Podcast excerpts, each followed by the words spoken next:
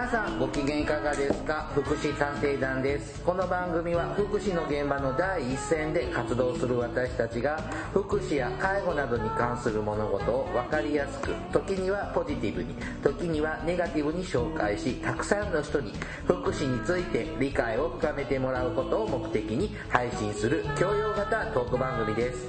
私は社会福祉士のケリーです。大魔女です。よろしくお願いいたします。お願いします。はい収録しているのが5月の半ばなんですけれども、はい。あのしインターネットのニュースとか新聞などをを見てすごく興味深いのがはい。オリンピック・パラリンピックするのかどうかと小室さんのニュースがとても気になる今日こあの。頃え小室さんって最近そんなにニュースな最近ないんですよ。あないの？ちょっと連休明けぐらいからニュースが減ってえ。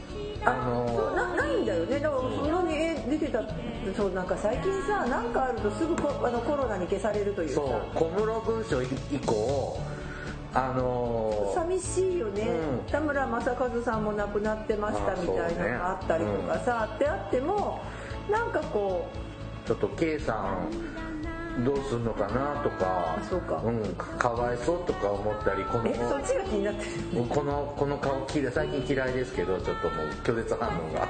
えあの小室さん？小室私なんか小室なんか小室哲哉の方がえ？あの あれもあったじゃん？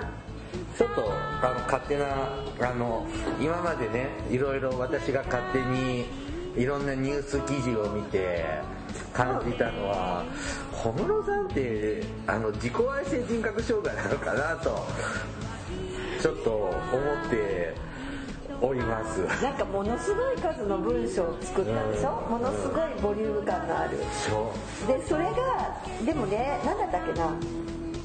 あれがだからたくさん書いたからいい人なのななんていうの？真面目で頑張ってるのかなんかそうじゃないっていうのを読んだうんうん書きゃいいってもんじゃない。だ誰に伝えたいのか全然わかんない。あそうそうそう。文章というのは分かりやすく簡潔に書いた方がいいんだって書いてる人がいてそうだなって思ったけど私ちょっとねあの仕事でちょっと今トラブルを抱えてい。て、はでなんかね理由なんかね理由書を書けって言われたんです。書類が遅れちゃってあそれに関しての理由書の提出をしなさい。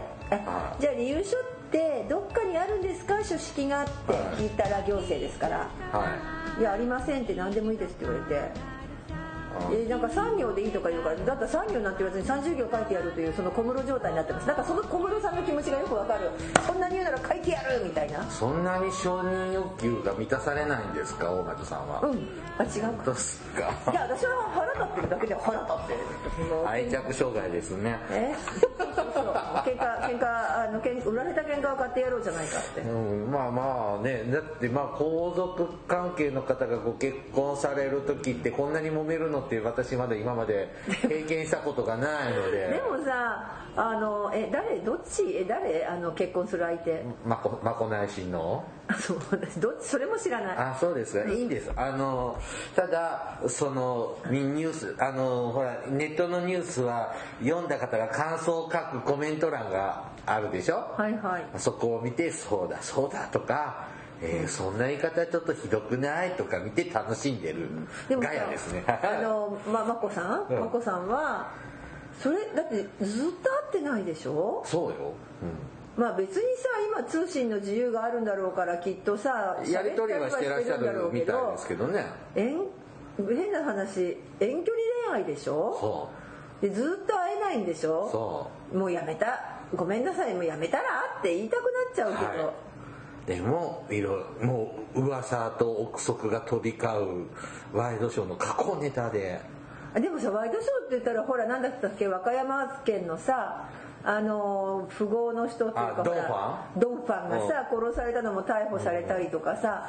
あと私ほらここでも取り上げたあの ALS の殺人事件覚えてない？ALS の食卓殺人。ALS の方がさあれのさあれやったあの2人のうちのあの主犯じゃない方でねもう片方の人協力者の人がさ、実は親を殺していたってこの前逮捕されたでし捕ましたね。はいはいなんかあんだけ一生懸命 LS の話したのになんだかさなんだそんなことって思ってちょっと違うちょっとがっかりした。結局殺したい欲求がなんかあちょっと変な医者だよねあれと思いながら見てました。はい、まあそういうワイドショーネタで日頃のストレスを発散しているケリーさんですけど、はい。やっぱりこの5月の半ばでもコロナの感染拡大がどうにも止まらない、だって本当に身近だしさあのなんだろう。結構ねこう例えばちょっと私が仕事してると横の方で「ああよかったですね陰性でした」とかさ。あ確かに。なんかそういうのが聞こえてくるようなあの時があるよね。1年前より今の方が濃厚接触者が近いあそうそうそうそう。うん。近くに。ああるある。ある、あの実は検査しましたとか、検査とか家族に検査人がいるからちょっと休みますとかおいおい。ちょっと仕事で出かけた学校のいつもいる先生がいなくってゴールデンウィーク明けに久々に見てさ、そのなんかのタイミングが合わなくて会えなかったのかなと思ったら濃厚接触者で自宅待機させられて、陰性だったんですけど。そうそうそう陰性でも2週間待機だよね、こんな中本当にボランティアやるんですか大前さん？オリンピックのオリパラの。だってさでだってさワクあれ。チンワクチン接種もまだ全然。こあの高齢者が始まったばっかでしょ？まあまあ、ねあの順調にいってる市町村もあれば、えーつぶ出だしからつまずいてる市町村もあれば、やっぱりこういう時はあれだね小規模の市町村の方が早いね。でガースはさ1日1万人じゃあ100万人ワクチン接種はできるように整えるみたいなことを言ってるじゃんね。あはい。1日1万でしょ？あじゃあ。100, 100万人でし100万回でしょ？100万回打つんだって、で1人2回打たなきゃいけないんでしょ、うん。ってことは2億回打たないといけないわけでしょ？はい。全国に行き渡らすのに、はい。はい。1日100万。はい。ね2億割る100万。うん。そうすると7ヶ月ぐらいかかるんですよ。だって割り算したのあしたのね。だだけど子供は12歳以下かなんか打てないよ今子供は。打てない打たないけどだからそれも引いても1億人でしょ、そうかそうか、うん、で2億回必要でしょ、うん。で1日100万でしょ？だから2億割る100万だと,、うん。えー、と7ヶ月近くかかるわけよ、ってことは秋ですよ。年末ですよ。うん。ワクチン行き渡るの日本。まああの集団免疫の獲得だよね、そうするとその7月なんかにオリンピック・パラリンピック本当に本当にするのってこのこの日本のこのムードは冷めきってますって。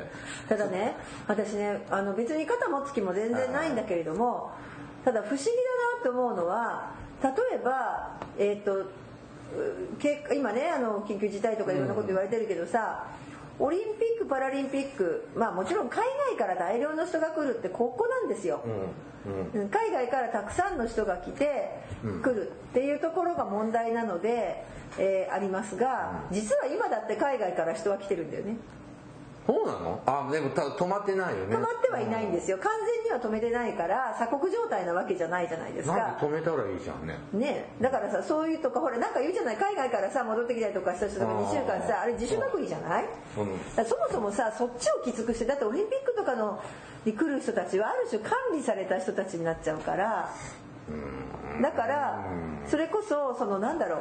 それよりもなんか個人で来てるっていうかねまあちょっといろんな事情で来られる方たちとがきっちりだってさおかしいじゃない。だって日本って海なのよ、まあ、全部が、うんね、なのになんでじゃあ今それこそインド株だ、まあイギリスはしょうがなかったかもしれないけどインドなんてなんで入ってくるの？インドの変異株があって。あれだよね。ほら。だから誰か来てるんだよ。来てまき散らしてるんだよ。今の時点で。だからその台台湾だってそうだよ。なんちょっと一人侵入しちゃっただけでわって広がって今そう。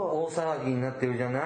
うん、だからさ、そうやって考えるとさそもそもさあのスカスカなんだから。ねなんかね疲れてるんですけれど、はい、だから別に私はオリンピックもパラリンピックもあのあれやらやりでしょ？手を下げられない理由があるんだよね。なんかいあの契約上の問題みたいです。だからとりあえずやるっていう方向でずーっと行って最終 IOC が手下げるんだったら違約金払わなくていいけど。噂だけどさそれモデルってさこういうのって保険入ってるでしょきっと。まあ入ってもなった場合とかイベント保険みたいな。でもどうなんだろうな。本当に中止の想定かけてたかなでさだってねそのほら開会式とかの練習してますとかさそんなの全然聞聞こえてこないしさ。あのね出せないと思う。まあ、で何やっても批判されるから。あの何やったって批判されるし、えーっとね、一人だけこの前ねあのボランティアさんが、うん。えーっともうあの今ユニフォームをね取りに来いなんです取りに来い。取りに来い取るのって東京に？まあまああの東京だったり、まあ、他にも何か所かあるんだけれども。移動させるのこのそうそう。ばっかじゃないの？取りに来いなんです まああの今すぐじゃないよ。あのあの期間が決まってるからその間にっていうことだから別に東京の人は東京都内とか行けばいいじゃない。でもそもそももともとさそんな広いエリアでボランティアを募集かけるって話じゃないのでもともとねだってほらもともと宿がないとか言ってたじゃんボランティアは宿泊地も確保できない。もともとさボランティアってそうだよ。あのだから地元の人とか通える人がそうそうそう。想定の中にあったのでそもそもあんまり遠隔地からのボランティアをどうこうじゃなくって。あそうなんですか。だってだって宿取らない。自分で宿が逆にボランティアの申し込みの時に自分で宿の確保できますかとかさ。あそういう質問事項があってで一応できますって書かないと逆に言えばできないんですよあねそうですか、うん。はい。っていうことなのであのまあねちょっとネガティブなオリンピックするとかパラリンピックどうだっていうのはちょっと置いといてでもパラリンピックをがうん。するための準備というのは数年前から進められておりましてちょっと東京って久しく行ってないんですけどはい。随分あのバリアフリーの手入れがだいぶ進んだんじゃないかな東京って。逆に言えばあの例えばこれでやめちゃったとしても例えばさやめちゃったとしてもあのパラリンピックに言えばそのバリアフリーだとかそのいろんなことがやっぱりとかねボランティアに対する研修とかも終わってるので、それもいいしそれから競技場は全部バラあの多分ね、特にこうバリアフリーしたからそれも進んだしそれからオリンピック例えばやめたとしてもほらあのどっかのほら前の会長が女がいると話が長いってやつ。あだからあの辺で、えー、と日本がまだその辺遅れてるよねみたいな話がまだほらあのこうね、ーはい。えー進んでるわけですからだからああそこで森さんが降りたわけだから、まあ少しはあのいいんじゃない、うん。そういう意味ではね良くなったのかなと思うんでなので、うん。ちょっと意外とねこここの番組9年以上やってますけどバリアフリーの話ってしたことない？あそうなの？なので ちょっと今日はバリアフリーについてはい。うんババアフリーではなくバリアフリーね。はい。はいわ、かりました。まだ前振り。はい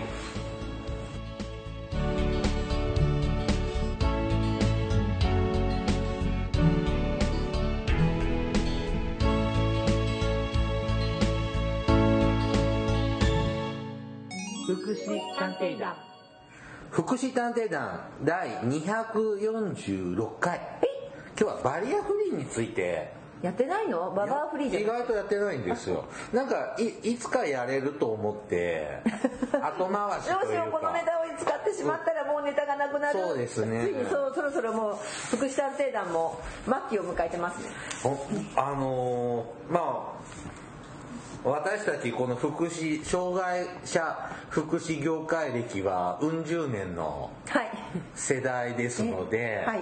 あのまあ特に車椅子の方のうん。お出かけの仕方が20世紀の頃と、まあ昭和な頃とね、現代では違います。随分良くなりましたよね。でもね随分良くなった部分と全然変わらない部分があるなと思った。あもちろん。僕はなんか車椅子の方とお出かけをするようになったので大学のボランティア活動だったんですけれども、あのたまたまね大学の駅ね、鉄道で通ってたんですけど、降りたら車椅子の人がいて、はい。でああのエレベーターのない駅だったのね。高高架の駅で、はいはいはい。でで大学福祉系の大学だから優しい人いっぱいじゃん。まあね、うん、でたまたま手伝ってってあ手伝ってだし手伝いましょうかともこちらからも言うし、当時優しかったね。うん。そしたらその方がねあの僕がよく聞いてたラジオ番組のステッカーを車椅子に貼ってたんですよ。はいでそこから「ああなたもこの番組聞いてるの?」っていうので話し出して、で友達になったんです。こあー。の人はねその地元の死体不自由の方で大学の聴講生でへ聞きに来ててえたまたま。で一緒にねあのいろんなとこたのたたまに頼まれてはお出かけ手伝いに行あそうなんだ。ったんです。すごいね。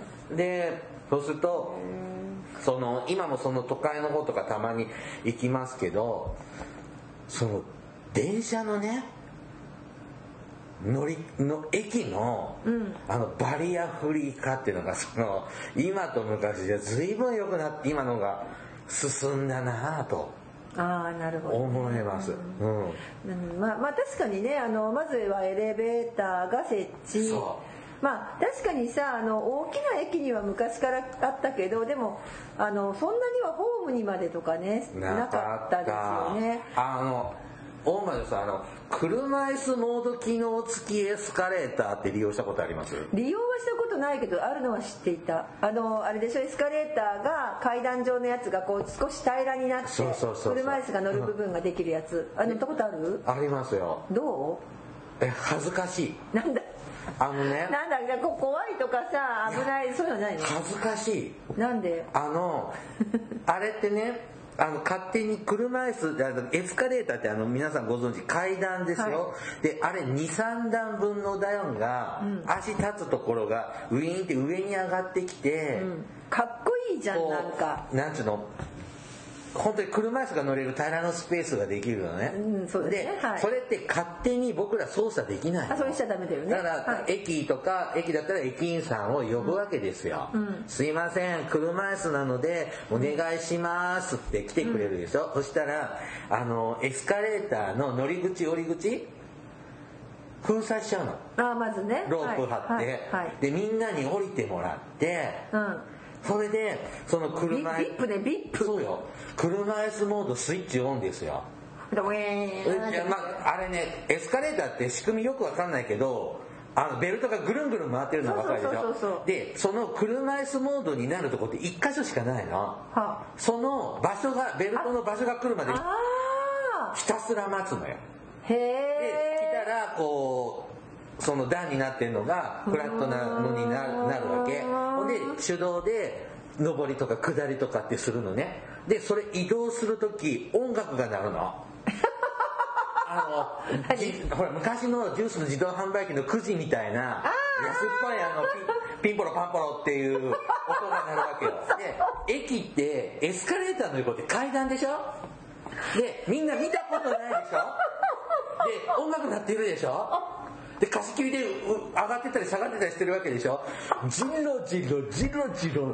みんなに見られるの。面白い。エスカレーターってこんなのできるんだって見たこあ見たいとないから。もん見たい。までうん。なんかさ見ちゃうもん絶対覗き込んでくるもん。へえとかって。すごいなって思うよね。でもそれ乗ってる人はたまったもんじゃないよね。でそれねだから地上から地下鉄乗る場合は地下に降りるでしょ、はで改札通ってさらに地下のホーム行くじゃんありますね。地下鉄ではいはい23回乗るのよそれ。2 3 0分かかるんだから大げさに言うと。地上からその普通の僕たち見客だったら5分で乗り換えできるとこ乗ることができるところがあの2 3 0分かかるのタイミング悪いと、はでで今度なんとかって駅目指すのに途中で乗り換えるとまた車椅子モード機能付きエスカレーター乗り継いででこう繰り返してね23時間1日56回とかざらに乗るのよ。えい今でもあるの？それ。今ね今は減ってると思います。あのエスカレーターもどんどん更新で買い替え機種変更してるし、ねはいはいはい。で今エレベーターがまあね増えているので,、あのそうですね。あもうどんどん廃止されてってるんじゃないか。まあ、だってその分さ駅員さんがエスカレーターだとそれだと、えーあの駅員さんが来なきゃいけないそう。操作しなきゃいけないって言うけどエレベーターは別にほっといてもって変だけどさ、あの別に車椅子の人だけじゃなくってさ荷物がたくさんある人とかさ、妊婦さんとかさちょっと偉いねあの体の調子が悪い人でも乗れるから、で昔だからここまでこう障害者の配慮って今ほどまだ浸透してないから、でそれ時間かかるでしょ？車椅子モード付きエスカレーターって。で他の利用したい方も使えないでしょ、で時間もかかるでしょ、で面倒くさいから心ない駅員さんは、私がエスカレーターで車椅子を支えてあげますから車椅子モードで行かずに通常モードで通常モードで行きましょうとかって言っちゃうバカな駅員がいたんですよ。いるの怖いな。ほんで落ちちゃあうの。で23回聞いてる。うん。ーあそうなんだ、だからそういうのは駅員も結局面倒くさいからエレベーターの方がいいんだけど、はあうん、だから増えてありがたいと思うんですがただねでしかもあれでしょ。前前に向けて乗せそうあそう。でしょ？前じゃなくてもし本当にそれやるんだったら緊急避難的に後ろに乗せて本人後ろ舵をしといて前を支えて2人ぐらいで。だったら可能性あるかなと思ったけど。知ってる人絶対しないじゃん。え絶対しない？怖いもん。ねうん。やっちゃ高いもうん。んだまだ階段上りよりの方がいいかも。ででそうすると今度エレベーターって今普及してるけど、あのもともとホームに行くエレベーター地下に降りるエレベーターとかを作る設計で作られてない昔からの駅って無理やり作るでしょ？そうもうなんか変なとこにあったり。だからすんごい向こうまで行くのよ。そう端から端まで行くんだよね。そう。もうねその僕がたまに使う地下鉄の駅はあのなんていうの端っこから端っこまで行ってそうそう。して端っこに戻ってこないと いけなくホーム結局何往復すんねんみたいな。あと場合によって私あの東京駅にさ昔こうねあの車椅子の人と一緒に行ったんだけど、東京駅その時まだ完全に改修されてない時期で東京駅？東京駅ね。そうすると,、えー、と例えば降ります。でエレベーターがあるところエレベーターなんだけど今度はないところは業務用のエレベーターあそうそうそうそうそう。私東京駅の要するにその通常じゃ入っちゃいけないところのバックヤードの通路をダーってなんか鉄道マニア推奨みたいなところをさよだれ垂らしそうなところをダーって行ってであの業務用のエレベーターに乗ってでホームに出るとかさ特殊なルート取るんですよあのね三重県のは伊勢伊勢市伊勢神宮あーはいはいはい有名ですね。近鉄っていう私鉄があってあーはいはいはいまあ聞きますね。う宇治山田駅って駅があるんですよ。あのよくその皇室の方とかあの出あの内閣総理大臣とかが伊勢神宮参拝の時そその駅使うんですえなけど JR で行かないの？近鉄名古屋から近鉄ですね。なんでだろうね。まあいいやはい。なんかあったと思う。でそこねあのーだから VIP 用のレッドカーペットの敷かれた通路があるんだけど昔はね車椅子の人その駅利用する時それ使わせてもらえたの、あそうなんだ、うん、で一回行ってみたいって思ってたんだけど。うバリアフリー。工事が進んで普通の一般エレベーターができたのでもう行けないです、ね、残念でしたね。うん。でも工事中の時だったら使えるかも。点検工事の時でもさあのー本当にだからね鉄道一つ乗るのもさほら、えっと最ちょっとねこれ本当にコロナの関係で、けどこの前あの去年からかええ新しい新幹線とか東海道新幹線とか、ほら新しい車両とかいろんな中で、あの新幹線もさ、ほら車椅子の幅じゃないんだよねあのドアが。引っかかっちゃうんだよね、だから指定の6号車だっけ真ん中辺の車両に入らなきゃいけないとかあって、でしかも車椅子の人がなんかちょっと前になかったあの予約しなきゃいけなくって車椅子専用ルームみたいのがあってでそこを使うんだったらば本当にあの専用で事前に何日前にでしかもその予約が電話とかじゃなくってなんかなんだったっけ？駅かなんかに行って予約しなきゃいけないんじゃなかったかな。あそう。あのね新幹線はね前もここでも喋ったような気がするけどなんかそんな気がする。あの JR 東海さんが一番冷たい。でもねじゃあそれを確かにもう少しスムーズにできるようにしたっていうニュースが流れたような気がするけど全てはコロナに潰された気がする。だしもうそもそもみんな移動しないし。あの新幹あ東海道新幹線は箱ともかく走って箱部屋だから有給付けのダイヤだからそんな車椅子がちんたら乗り降りしてるのは邪魔なんでまあね。冷でたいでもでもさあのもう一つだからその指定の指定車両に乗らなくちゃいけないとか、うん。指定時間だから、だから今もそうだけどさ車椅子の方たちって本当にかなり早い時間に乗らなきゃうん。行かなきゃいけなかったりそれからそれこそ今みたいに通常の移動よりも何倍も時間かかったりっていう非常にこう不便さはあるよね。うん。あの無人劇とかも今増えてるでしょ？うん。私さちょっと心配してるのが、まあちょっと、うん、あのすごくね駅の周りが綺麗になって車椅子が通れるようになった駅だなと思って見てる駅なんだけどそこの駅って確か無人駅でしかも段差いっぱいあってあれどうすんだろうと思って。あれねあの私たちの町のうん私鉄は無人駅が増えたんですけど、うん。あのどうするの無人ー予約。な何月何日の何時の電車に乗りたいんでお願いしますででもさ今のさ例えばね私たちさあの、まあ、車椅子とか使ってないけど、そうすると例えば何月何日の何時の電車に乗りたいからまではいいけどさ、お願いしますって言わないよね。だって客だもん、うん。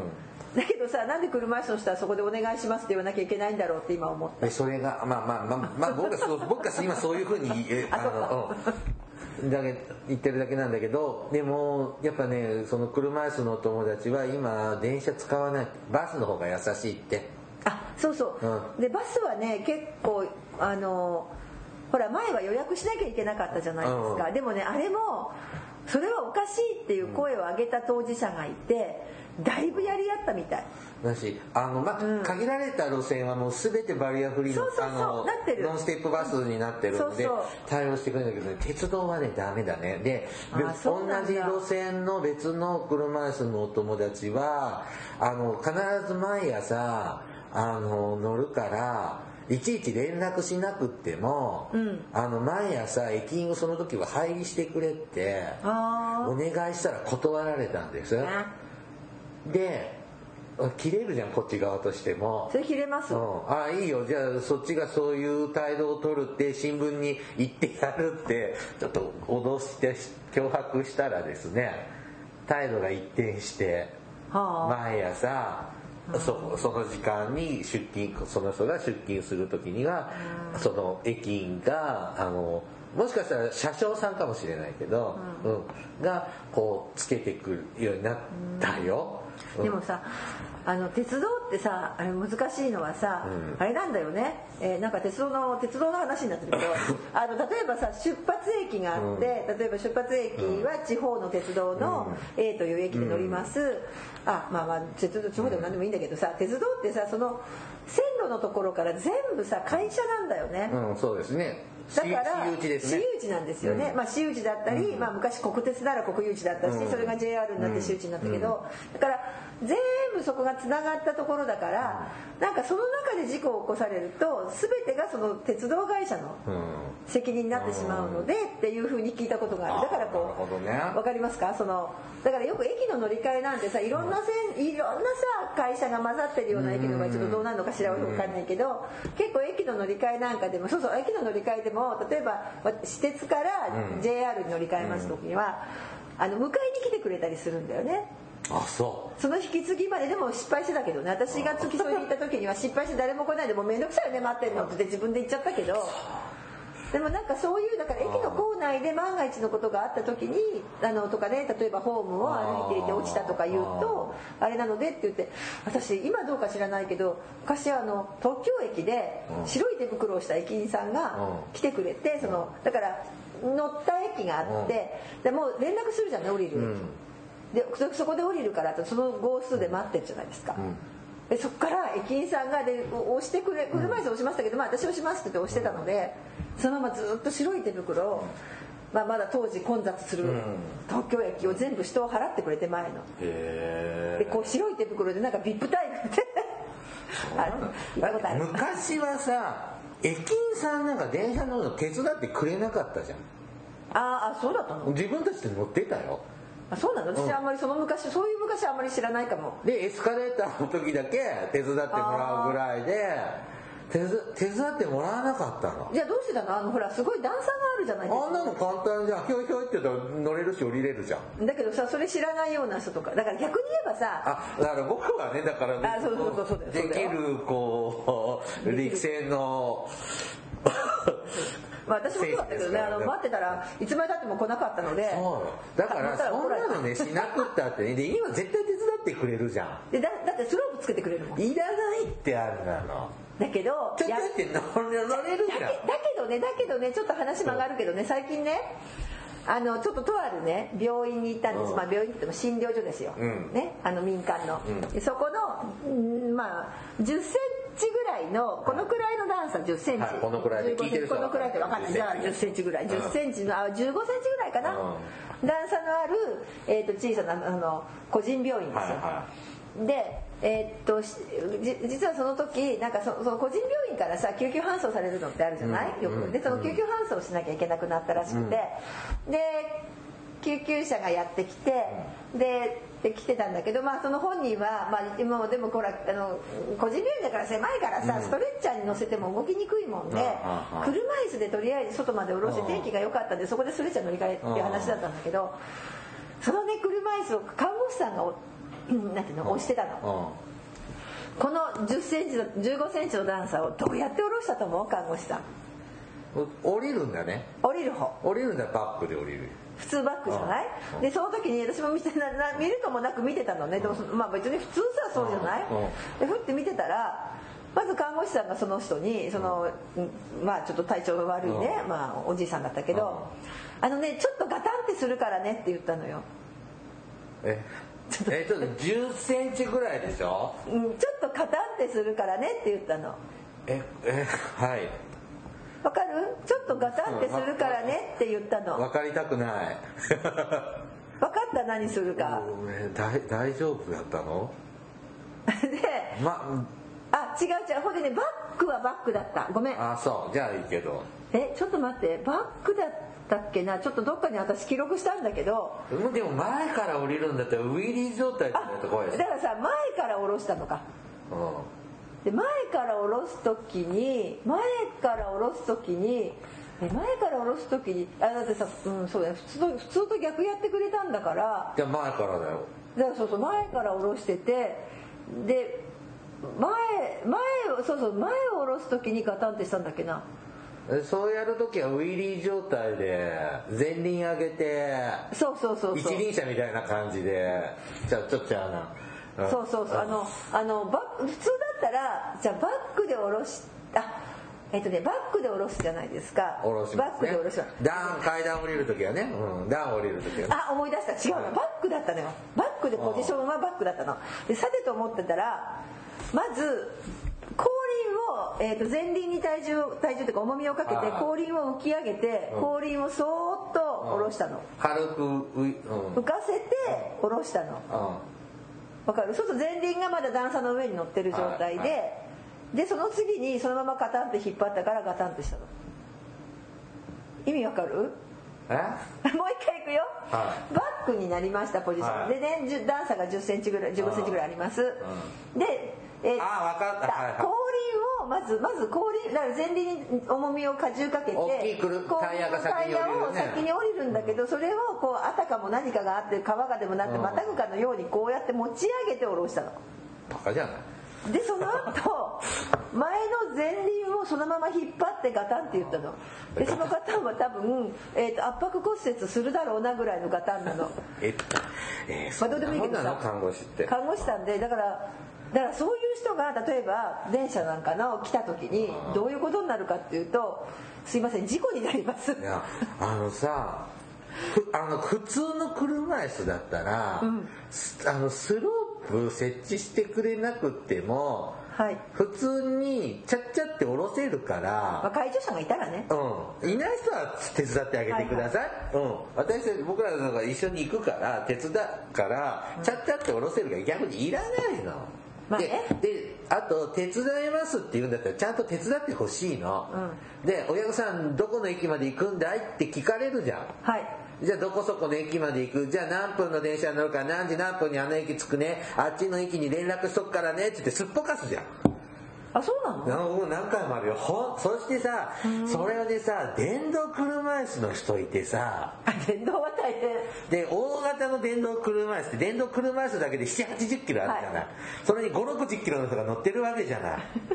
いないんだよ。で終点の駅だったら誰か呼んで手伝ってって言えばいいけど途中の駅だから。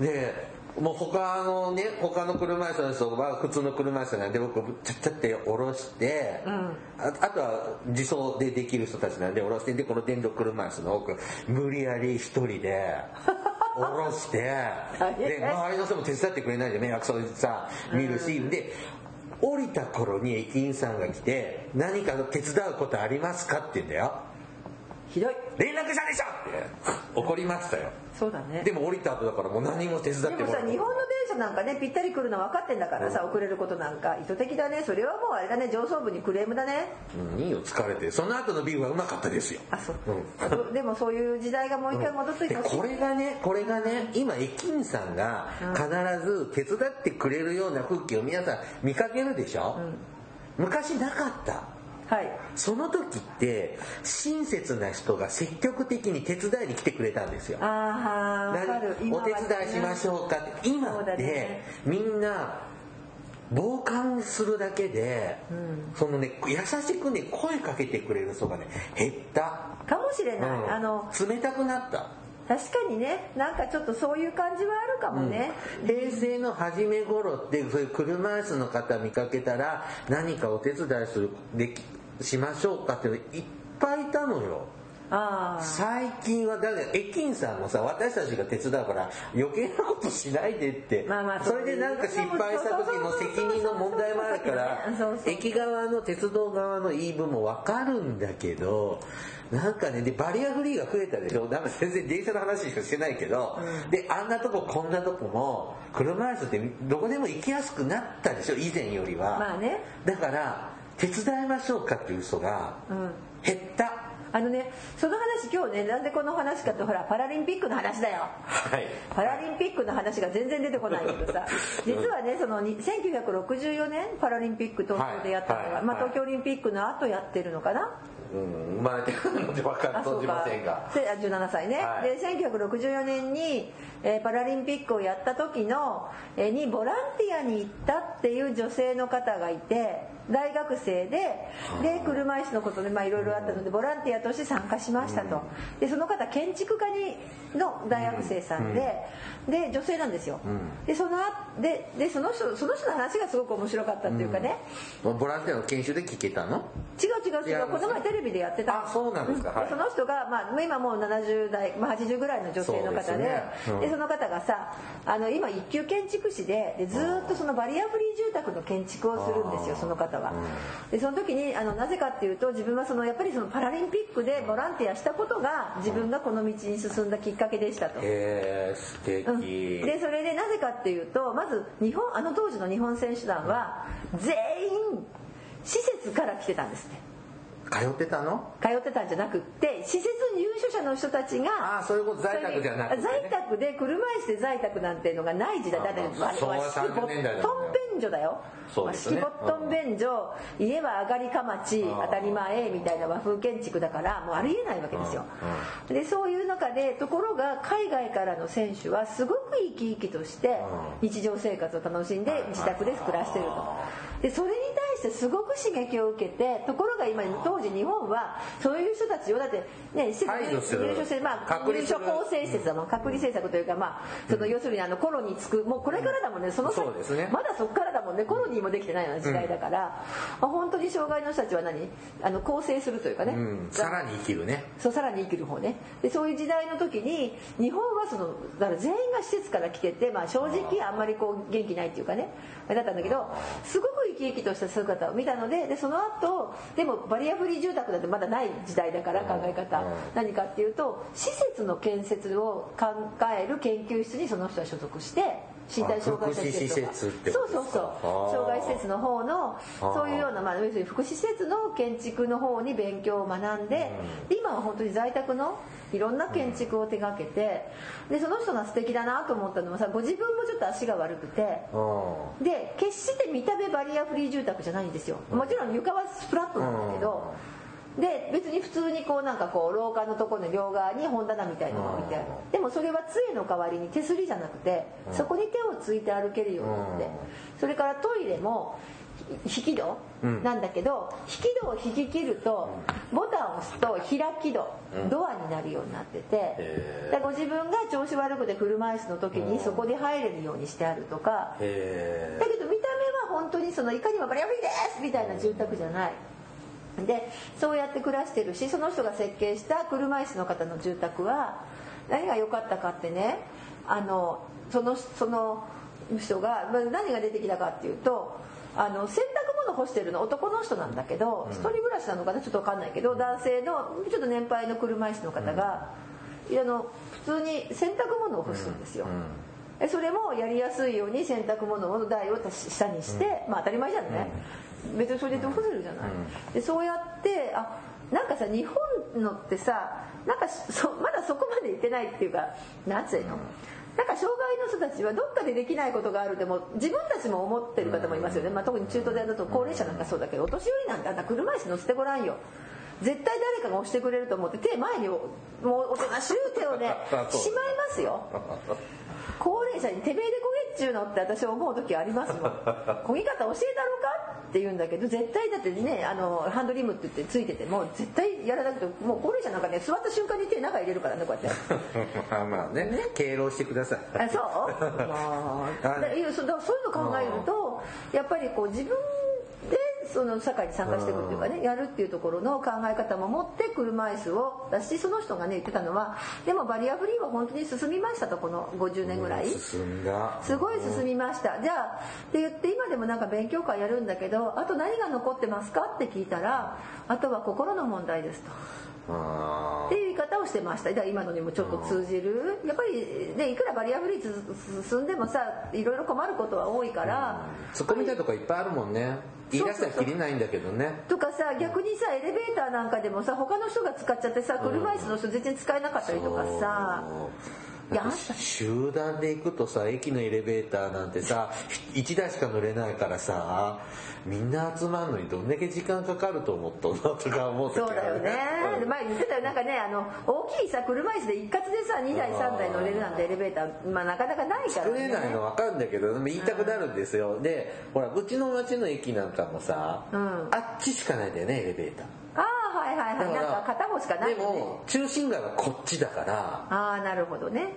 あのー駅行ってわざわざえこっちから乗ったら近いのにあっちまで行かない行かないとか面倒だなって思ったりもするんですがちょっとあの車椅子の方のバリアフリーばかりじゃなくてですねちょっと最近気になってるのがは。おトイレ。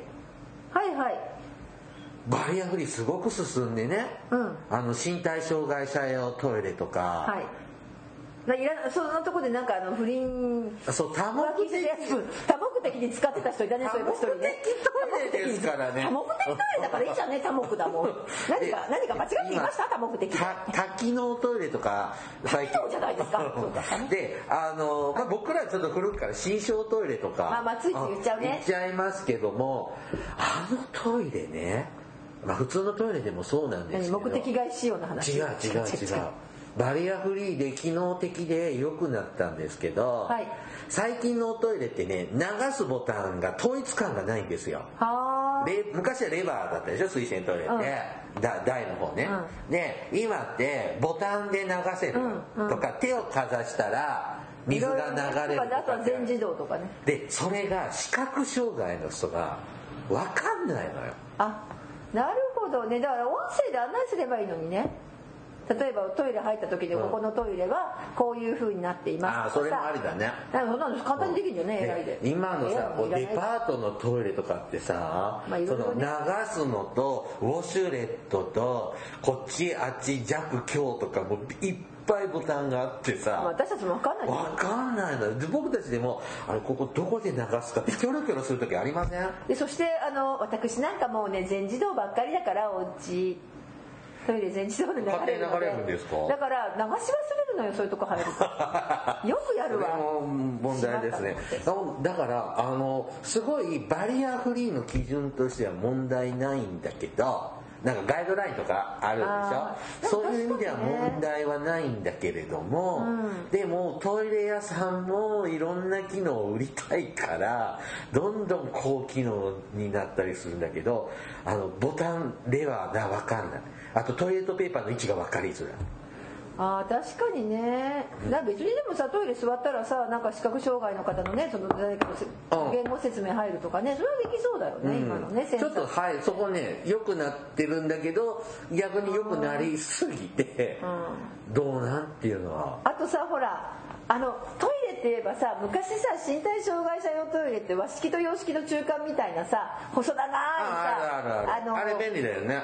っていうさまたいでもいいし、うん。あの座ってもいいっていうトイレがあったじゃないですか、今なんかあれ珍しいよね。たまにあるけどね。珍しいのあれ。あれももうほとんどなくなってると思うよ。あうちあここじゃない。僕らの都道府県の都道府県庁所在地のは駅の新商トイレあれだよ。ああまだそうなの？あるあるある。あれあれはまあ、あれは悪くないのよ。あの、うん。あのいわゆる悪くない何言ってるかというと普通のトイレってあの卵型あ洋式トイレね。洋式はいトイレなんですけど、あれじゃなくってなんか和式トイレが高くなって。そうそうそうそうそう。でしかもふあので洋式トイレのように座れるっていう。前がなくてだからまたいでこう、もういいしお尻こうだなんてどう普通普通の使い方でもいいし便座をまたいでそドカッて座って。でもいいの、うん。だからねあの財取れない方なんかはそうね。はい。あの便座またがしてタンクに抱っこさせてああなるほど。グダってさせてうんちしてもらう時ある。ああなるほど、うん。そういう割割とねあのそういうトイレもああれ注文したら今でも作れますよ。ただ設置するかどうかは依頼主の問題だけど。割と今様式が増える。あとあとね面白いそうそうそうあのトイレって言えばね今なんだ トイレのバリアフリーだけど実は私ちょっと知り合いが、うん。あの大きなビルの建築の仕事をしてるんですよ、うんうん。でそれの施工管理みたいな、まあ、特にその全体じゃなくってえっと水道の関係、うん水利関係のお仕事をしてる人が知り合いがいて、でだから一応そのトイレの設計はバリアバリアフリーのその基準に合わせて今のビルは全部作るでしょ今みたいな。で一応基準があってその基準通りに作ってるんですよ。作ってたんだって。ところがその人ねえっ、とこの最近まあ最近っていうかそのまあ、まあ、ちょっと前だけど自分が骨折したんですよ。うん。足を、ん。で骨折してでえーっとにまあもちろん車椅子の生活になったんですよ、うんうん。ほん。でね自分でまあ外出もできたから車椅子で出かけたりしたんだけどその時にそれこそ自分が設計したトイレの使いにくいことに気づいたらしくてこの場所じゃダメだと手すりが基準でちゃんと作ってたんだよ。うん。でそれ以来ちゃんと使いやすいようにねちゃんと設計してますって言ってました。やっぱ使ってもらってなんぼのもんだよね。なるほどなの。だからさやっぱりあの基準ね一応作ってるけど、あ使いにくかった。これじゃこの場所じゃダメだって。それ以降で多分ねあのその人が一応そのトイレだけだけどね、設計したのはまあでもその人しか使えないかもしれないけどね。またいろいろだからさ。そんなこと言ってました、えーまあキリがなくまとまりもないんですが ちょっとバリアフリーにまつわる思い出話かなみたいな。思い出話というかまあ、まあいれこれですろいろね言いたかったこと。山々話をはい。しました。どうも。はい。This is 福祉探偵団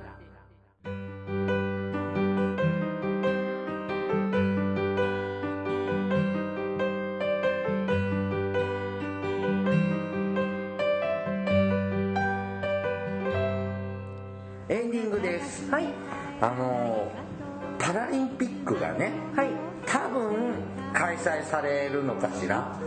で、まあ、そのためにあの東京はすごくねバリアフリーのはい。準備進めてるの、まあ完了したのよくわかんないですけど。まあでも完了してるんじゃない？だって本当だったらもうやってた終わってるんだもんね。であの展示ブロックね。うん。あれもすごく力入れて整備してたそうなんですよ。はい。であれ点字ブロックのね敷き方もちゃんとガイドラインっていうのがあるよね。あるんですが結構敷き方間違ってるとこ見つけません？なんか私前あのケリーさんと一緒に歩いてて教えてもらった。で僕の最寄り駅も間違ってんですよ。危ないよね。でも私たちはさ目で見てわかるけど、目で見てわからないわけだから点字ブロック使う方はそれは危ないよね。でこの点字ブロックって今から50年ほど前にうん。日本で発明されたの。はい。岡山の方がねへえうんでもさだったらぜひパラリンピックはでやれたらさ皆さん見てほしいよ絶ね好の機会なんですよ。世界にアピールする。絶好の機会なんでぜひですねパラリンピックでいらっしゃる海外の方ぜひね点字ブロックも堪能していただきたい。なんですけど多分今回オリンピックもパラリンピックもやるとしたらほらバブルバブル方式って言ってああのだからもう残念なのはさだ多分ねその本当はオリンピックもパラリンピックもやるんだったらついでにその選手たちに日本観光してもらったり、選手村から出てきて日うん。本の人たちいろんな交流をするっていうのが目的なんだけど、うん。それが一切なしでもう多分監視の中のそのうん。そことカゴの中とそれから、えっと会場と往復してだからあんまりほらバリアフリーとかまあ展示ブロックはあるけどさ、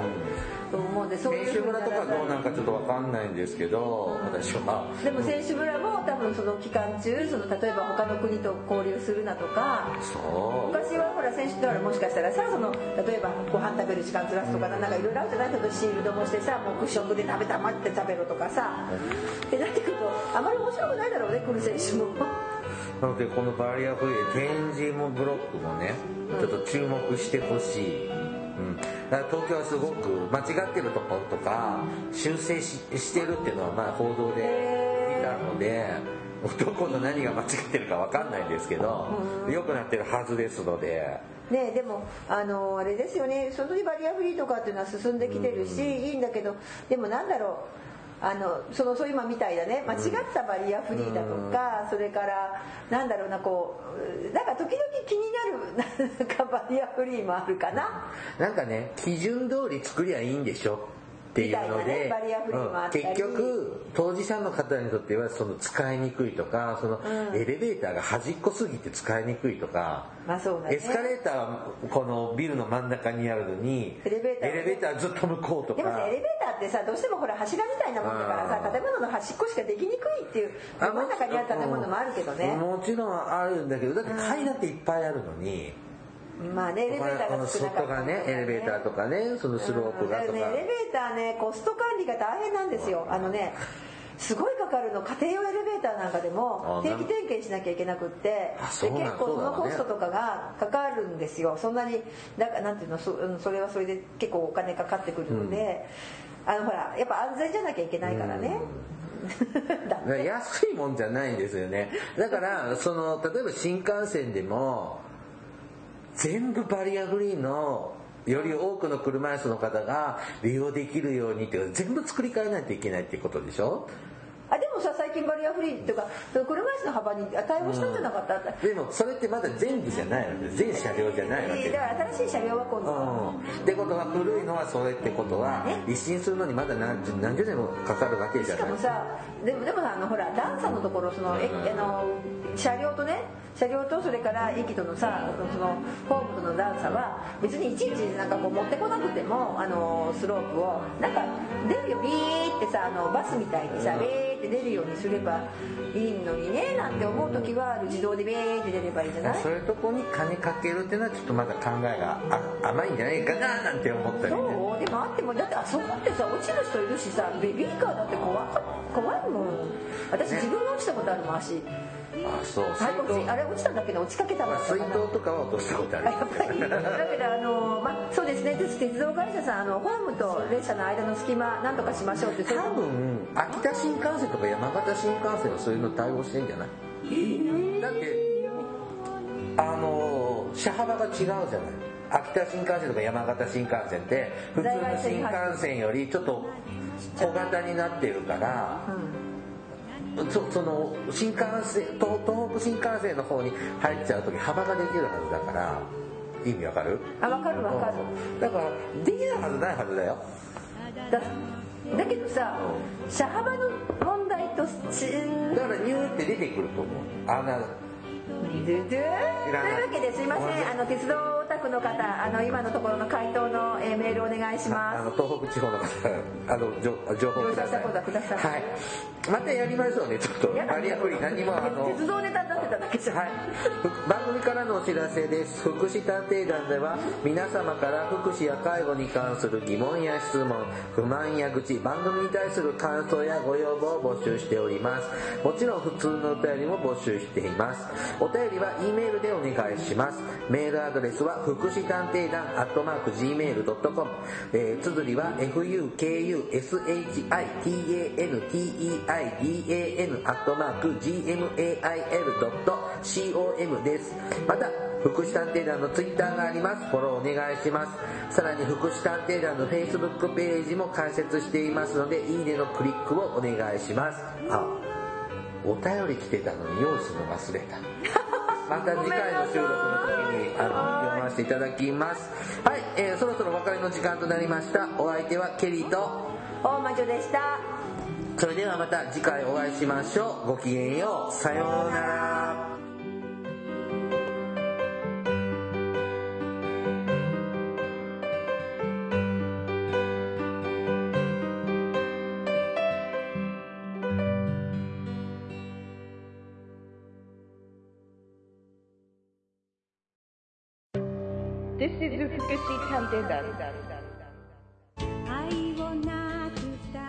Hi everybody, how are you doing? This program is educational type talk show distributed for the purpose that we who work in the front of welfare, introducing about welfare things and care, etc. This program sometimes for negativity and sometimes for positivity, also intelligibly for getting deeper understanding about welfare for many people. 福祉探偵団聞いてね。